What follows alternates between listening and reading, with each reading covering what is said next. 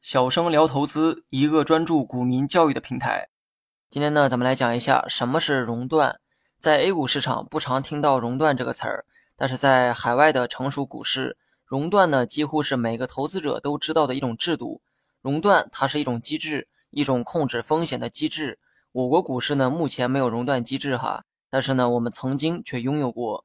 那么今天讲这些呢，一方面是为了拓展知识点，另一方面是我认为将来的 A 股可能还会实行熔断机制。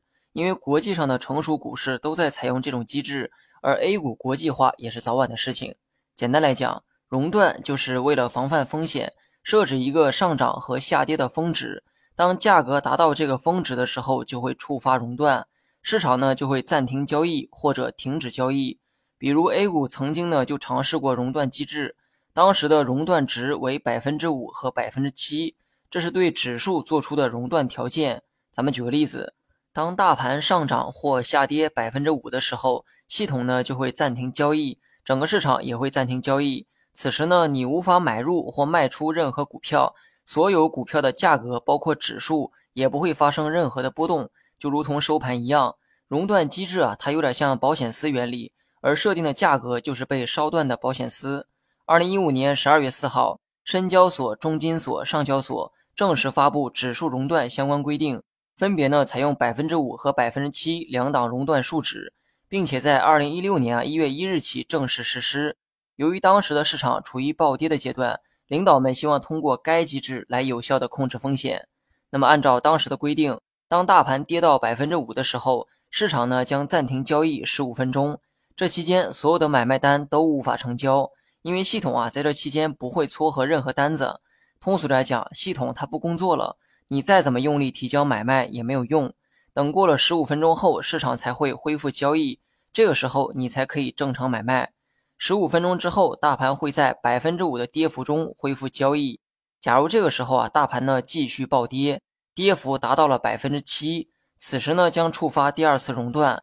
而第二次熔断的时候，没有暂停交易一说，而是直接收盘，提前结束一天的交易。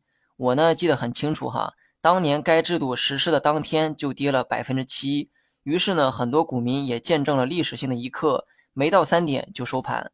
那么熔断机制呢，不仅用于指数，在个股上也同样存在，而道理啊都是一样的。单只个股的涨跌幅也有相应的熔断标准，满足条件的话，该股呢也会被熔断。如果是大盘先触发了熔断，那么所有的股票都会被暂停交易。如果只是单只个股因为波动过大而引发了熔断，那么该股票会按照规定被暂停交易，其他股票呢则不受任何的影响。有人可能好奇熔断机制到底有什么用？机制本身呢是为了防范风险，因为暴涨暴跌本身就是不正常的市场行为。这里面除了基本面因素之外，很多时候人们的炒作在给市场推波助澜。咱们呢以暴跌为例哈，市场下跌必然存在根本的原因。这个原因可能会让市场下跌百分之二，但由于市场突然大跌，引发了人们的恐慌，这个时候所有人会在短时间内加大抛售股票的力度，导致的结果就是暴跌越来越严重，最终可能会下跌百分之五，而多出的百分之三就是人们的恐慌造成的。显然，这部分的下跌呢是非理性的，所以呢，监管层才有了熔断的想法，给某个价格设置成一个警戒线。当触发这个警戒线的时候，就会暂停交易。暂停的这段时间就是给市场冷静的时间，让恐慌情绪啊得以平复。不过，二零一六年我国第一次实施熔断的时候就以失败告终。这个制度啊，没过几天呢也被取消了。原因呢是生不逢时。新制度的推行呢，应该在市场平稳的时候去尝试才对，这样呢才能给市场逐渐适应的过程。但当时 A 股呢正处在历史罕见的股灾中。迫于压力，也为了尽快解决市场暴跌问题，管理层呢才想出了熔断机制的办法。但很可惜哈，制度呢虽然很好，但在市场最敏感的时候大胆采用新制度，最后的结果适得其反。那百分之五、百分之七啊，不像是保护投资者的数字，更像是提醒你赶快跑的信号。如果跌到百分之五还没跑，等跌到百分之七，就连跑的机会都没了。本来是保护市场的机制，反倒加大了市场的风险。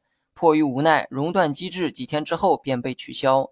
不过，我相信，随着 A 股的不断开放与国际化，终有一天它还会回来的。